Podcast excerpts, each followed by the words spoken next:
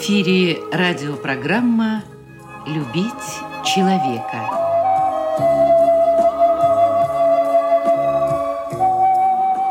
У микрофона автор и ведущий радиопрограммы писатель Константин Антишин.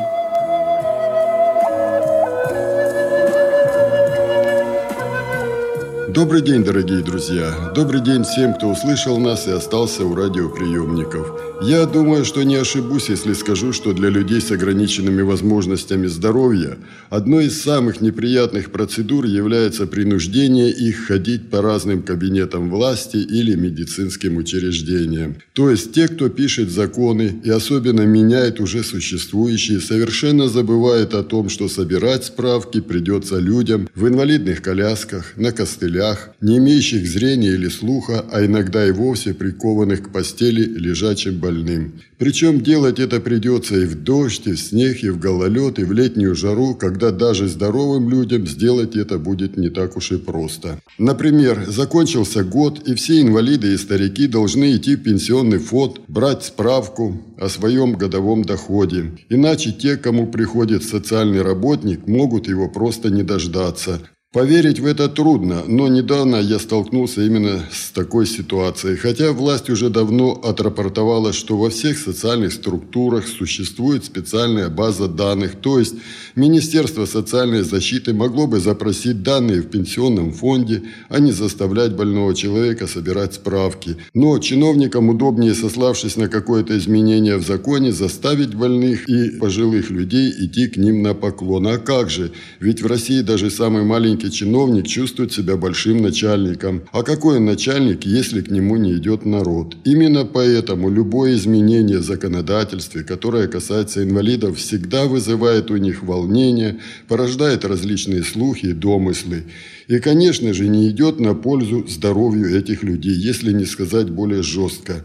Например, еще свежи в памяти волнения, которые охватили всех инвалидов страны, когда кому-то пришло в голову, кроме групп инвалидности, придумать еще и степени. В результате тысяча больных людей пришлось проходить перекомиссии, собирать различные справки и прочее. Дошло до того, что этим вопросом был вынужден заняться лично президент Российской Федерации. Закон изменили, но тяга к кабинетному творчеству у чиновников и депутатов не иссякла. Здесь единственная защита у инвалидов – это их общественные организации – и их лидеры. Сейчас снова появились изменения в прохождении медико-социальной экспертизы и опять страхи, слухи, домыслы и совершенно ненужное инвалидам волнение. Чтобы все это прекратить, я пригласил в нашу программу первого заместителя главного эксперта Главного бюро медико-социальной экспертизы по Краснодарскому краю Ивана Александровича Романенко.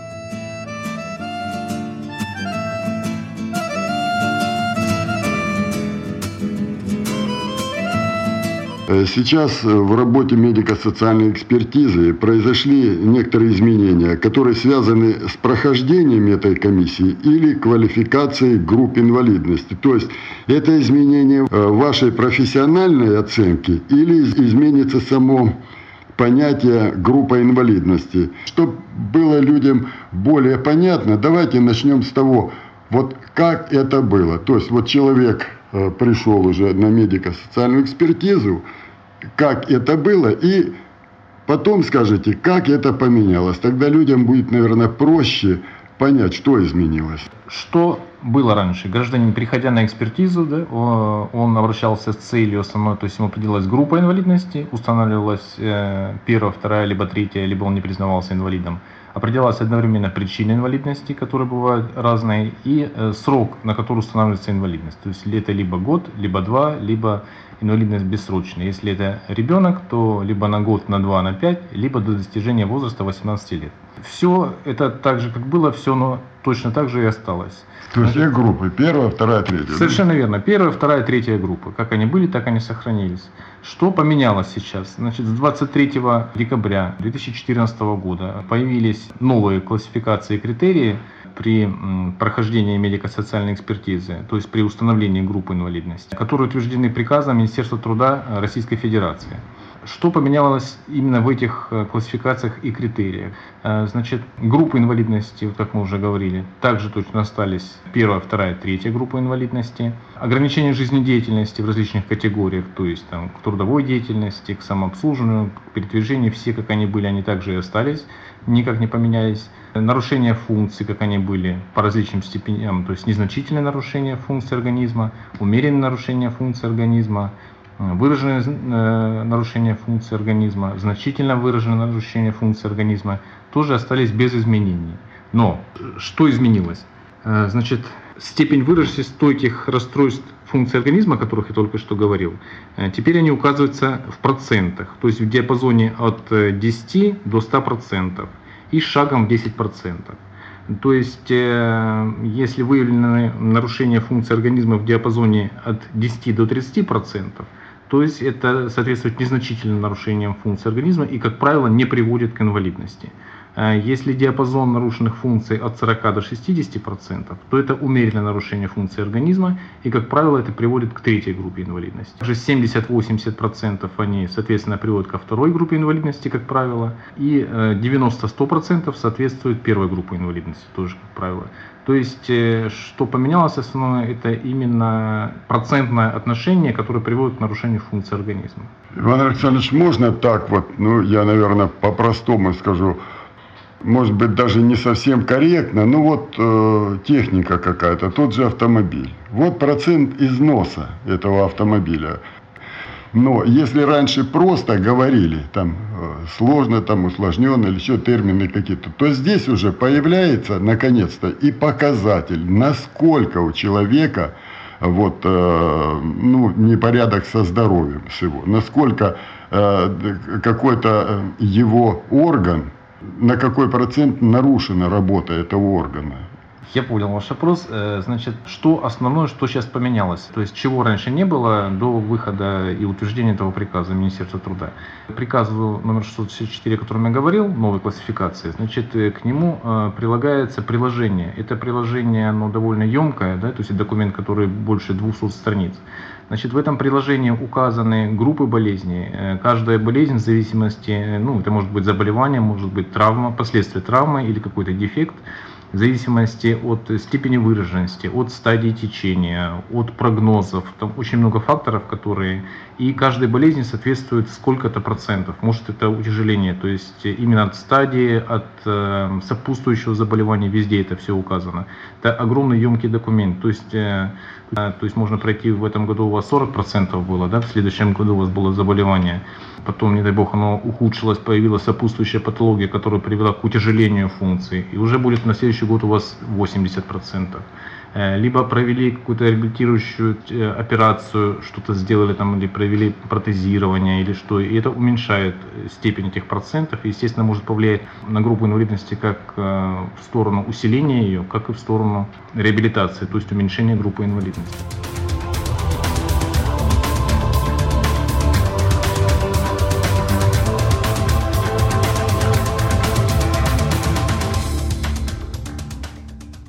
Медико-социальная экспертиза, она проходит э, у вас по отделениям, ну, по регионам. Край разделен на э, участки. Э, там, э, ну, скажем, Тихорецкий проходит свою медико-социальную экспертизу. Вот там человек недоволен. Он скажет, а с чего это он взял-то, что у меня там 40%, а не 50%? И вот сейчас то, что вы сказали, это, наверное, самое важное. Есть специальный документ, вот я вижу у вас на компьютере он, есть по всем заболеваниям, по всем этим э, органам человеческим, как это устанавливается. То есть, если кто-то там не согласен, а у нас всегда люди, ну, ну вот я считаю, что у меня вторая, а не третья. Ну, вот мы люди.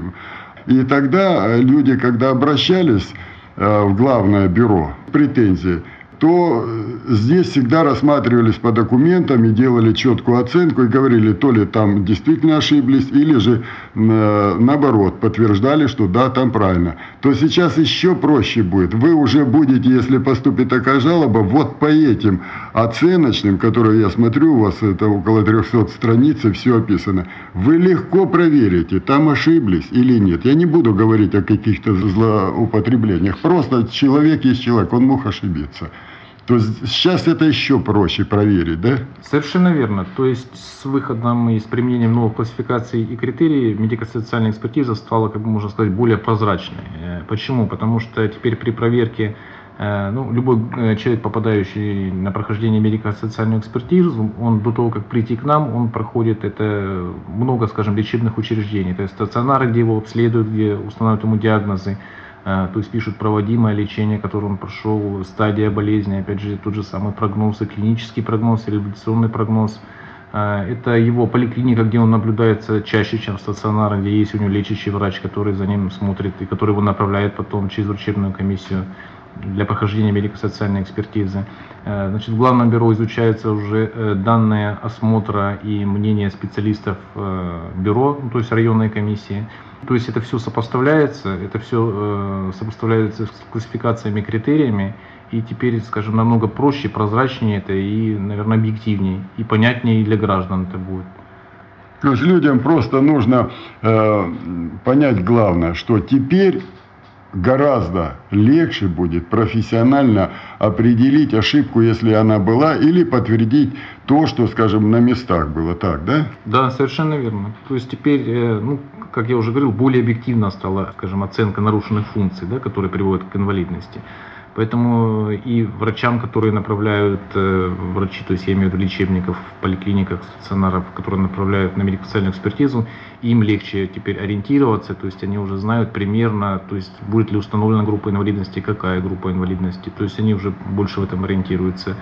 И для нас появился документ, который именно, ну, никогда раньше не было, чтобы какой-то болезни соответствовал какой-то процент. Раньше нарушенные функции определялись, ну, меньше объективных было параметров. Это было, ну, там, данные обследования, заключения врачей.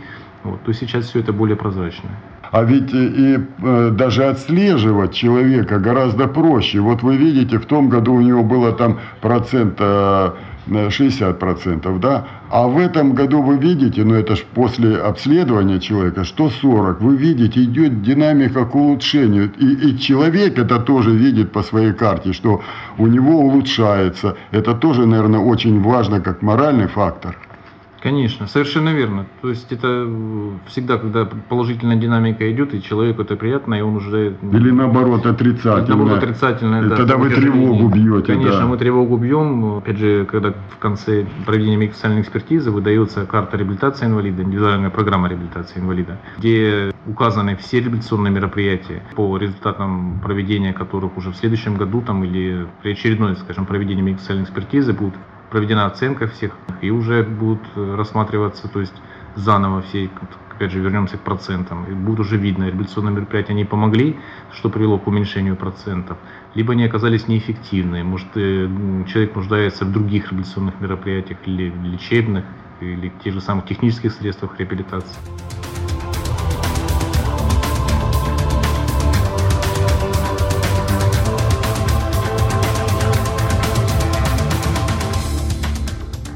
Особенно люди с ограниченными возможностями здоровья, инвалиды, всегда паника, когда куда-то надо идти, что-то переоформлять, документы. Ну, потому что люди на костылях, на колясках, некоторые просто вот э, там сердце, прочее. Им лишнее ходить, документы, это страшно. Тем более страшно по новой идти обследование, все. Поэтому, конечно же, многие люди сейчас скажут, ну что ж теперь вот, раз по-новому определяет группу, нам что теперь всем, у кого уже установлено по новой все это проходить? Вот здесь очень важно для людей. Как вы можете ответить?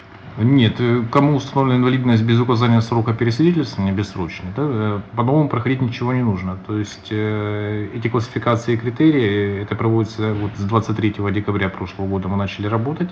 Вот, и вот с момента вступления в силу теперь проводим медико-социальную экспертизу по этим классификациям и критериям. Все те решения, которые были э, приняты ранее, они пересмотру у нас не подлежат. Естественно, конечно, если э, ну, состояние здоровья это динамичное состояние, да, если там, гражданину стало хуже, э, то есть человек обращается к нам. Э, то есть для... он сам обращается. Сам. Да, совершенно верно. У нас проведение медико-социальной экспертизы это носит заявительный характер, то есть поступает заявление от гражданина, либо то есть для проведения первичного медико-социальной экспертизы, либо для проведения медико-социальной экспертизы с целью там, усиления группы инвалидности, либо когда меняется нуждаемость каких-то технических средств реабилитации, то есть для разработки ИПР, для внесения туда каких-то изменений, это Индивидуальная программа реабилитации. Я просто для радиослушателей объясню. Это такая книжечка, куда вписывается, кто нуждается в протезах, в инвалидной коляске, там, в памперсах и прочее, прочее. Все туда вписывается, в эту книжечку. И потом на ее основании фонд социального страхования выдает все это. Вот, да. Совершенно верно, да. Технические средства реабилитации, правильно вы сказали, это могут быть те же там трости, костыли, инвалидные кресла, протезирование то же самое, нуждаемость, это все вносится э, в индивидуальную программу реабилитации, э, лечение медикаментозное, санаторно-курортное лечение, либо какие-то трудовые рекомендации, которые тоже э, обязательны для всех и человек, если он э, хочет пересмотреть группу инвалидности, ну, скажем, чувствует хуже себя, он обращается к вам по заявлению, и вы тогда уже принимаете решение и пересматриваете. Но, а другие им не надо, им уже записано, скажем, вот на год. Ему все равно, скажем, в июне проходить. Вот он в июне проходил, вот подойдет июнь, он все равно придет, как и раньше. И вот тут уже он по новой будет проходить с учетом этих процентов. То есть все то же самое, просто э, будут определяться еще и проценты. Я правильно вас понял? Правильно, абсолютно правильно. То есть по большому счету ничего не поменялось, то есть э, только появились проценты, которые более объективизируют, скажем, нашу работу, и понятно уже состояние не то что здоровья, нарушенных функций, которые в процентах теперь оно у нас указывается. Вот, поэтому досрочно приходить не нужно, это при очередном освидетельствовании будет проведена точно такая же, как ранее медицинская экспертиза, только уже будут установлены сначала проценты, потом степень нарушенных функций, выявлено ограничение жизнедеятельности и установлена группа инвалидности с разработкой ИПР.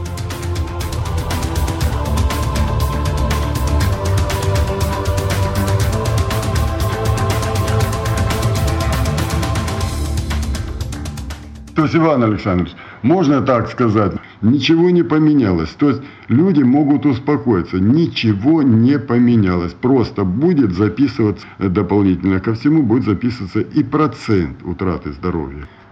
Абсолютно верно, э, ничего не поменялось, э, даже более того, вот эти проценты, которые, они просто как бы являются, ну, в нашем Уточнение, уточнением, да? совершенно да. верно, они не указываются ни в справке об инвалидности, да, они только остаются в экспертно-медицинских документах, ни в карте реабилитации не указываются, да, все как было прежде, так и указывается и в справке об инвалидности, это указывается группа, причина инвалидности срок инвалидности, и в карте реабилитации, естественно, все необходимые мероприятия по обеспечению техническими средствами реабилитации, как уже говорил, по лечению, то есть это медицинская реабилитация, социальная реабилитация, то есть обеспечение э, всем тем, что необходимо инвалиду в рамках наших федеральных законов, скажем так, федеральных краевых законов.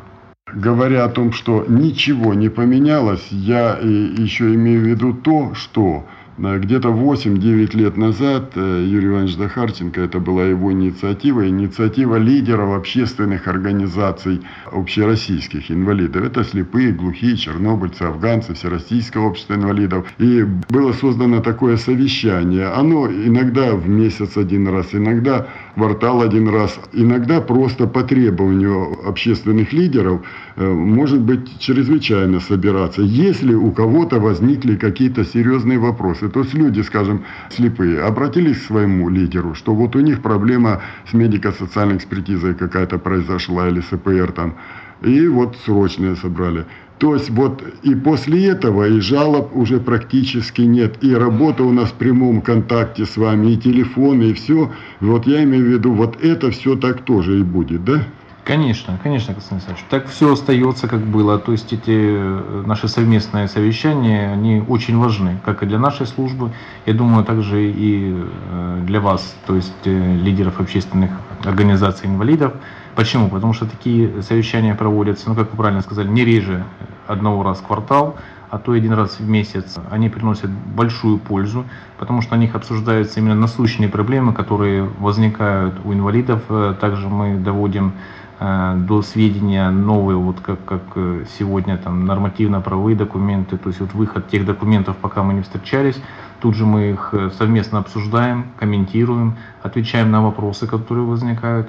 Тогда лидерам общественных организаций инвалидов проще объяснить э, обычным инвалидам, гражданам, да, то есть э, уже эти вопросы они не идут в виде э, жалоб к нам или обращений, а когда то есть, сам инвалид понимает и, знает, и может получить ответ э, на вопрос от, у своих лидеров, это, конечно, я считаю, это очень хорошо.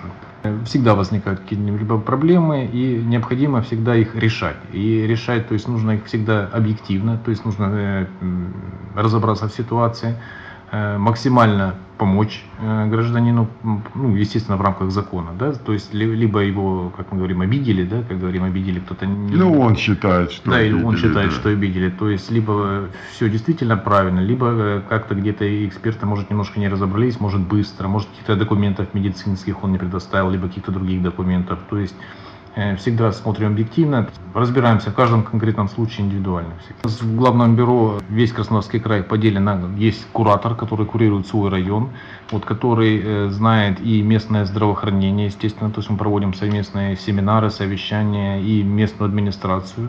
То есть эти вопросы всегда решаются, ну, как я уже говорил, оперативно и предельно, то есть максимально внимательно. То есть привлекается именно с главного бюро из Краснодара руководитель экспертного состава, который курирует именно ту территорию, где проводилась медико-социальная экспертиза, то есть определяется, в чем нуждаемость, но то, что без внимания и без разбора случая не останется, это сто процентов. Всегда мы все рассматриваем внимательно. В любой момент можно обратиться как письменно напрямую к нам в главное бюро. Тоже. И по месту можно в бюро, э, то есть они буквально, сейчас э, у нас существует единый портал, скажем, это средства связи, в этот же день то есть все передается в главное бюро, либо по месту. Э, у нас в главном бюро в Краснодаре существует телефон вообще горячей линии для инвалидов. Он работает ежедневно, то есть в рабочее время полностью. По телефону вам отвечает специалист, который владеет всей информацией нормативной базы, либо примет э, ваш вопрос и уже будет рассматриваться, если это требует длительного там, подробного рассмотрения, если сразу не сможет ответить на вопрос. Да? То есть посоветует, э, куда обратиться, как обратиться, может этот вопрос связан там, опять же, с обеспечением технических средств реабилитации, либо расскажет, ну, направит, то есть э, именно по компетенции, скажем так. Либо будем заниматься уже мы, то есть специалисты главного бюро и разбираться. Конечно, мы всегда открыты, но лучше всегда начинать с бюро, потому что бывают технические ошибки, может их можно решить, лидировать на месте, совершенно верно. Также есть лидеры общественных организаций на месте, которые все контактируют напрямую с нашими руководителями бюро на месте, районное бюро. Вот. Если уже там э, не получается как-то, или человек все равно остался недоволен, или чувствует, что не полностью рассмотрели его проблему, тогда уже сюда, тогда уже обращаться к нам, то есть если чувствуют, что полностью, тогда мы уже будем выступать как арбитрами, скажем так. Ну что ж, мне остается только сказать спасибо первому заместителю главного эксперта Главного бюро медико-социальной экспертизы по Краснодарскому краю Ивану Александровичу Романенко за подробную, я бы сказал, успокаивающую информацию об изменениях, которые произошли в работе медико-социальной экспертизы. Думаю, что после нашей с ним беседы люди, которых это касается, успокоятся, тревоги относительно сбора каких-то дополнительных документов и справок исчезнут. Мы можем твердо сказать, что хотя бы в этот раз людям ничего менять и куда-то ходить не надо. Изменится только качество проводимой экспертной комиссии, причем изменится оно в лучшую для инвалидов сторону. Ну, а мы прощаемся с вами. Радиопрограмму «Любить человека» подготовили и провели для вас, как и всегда, звукорежиссер Лев Семенов и автор программы Константин Антишин. До свидания.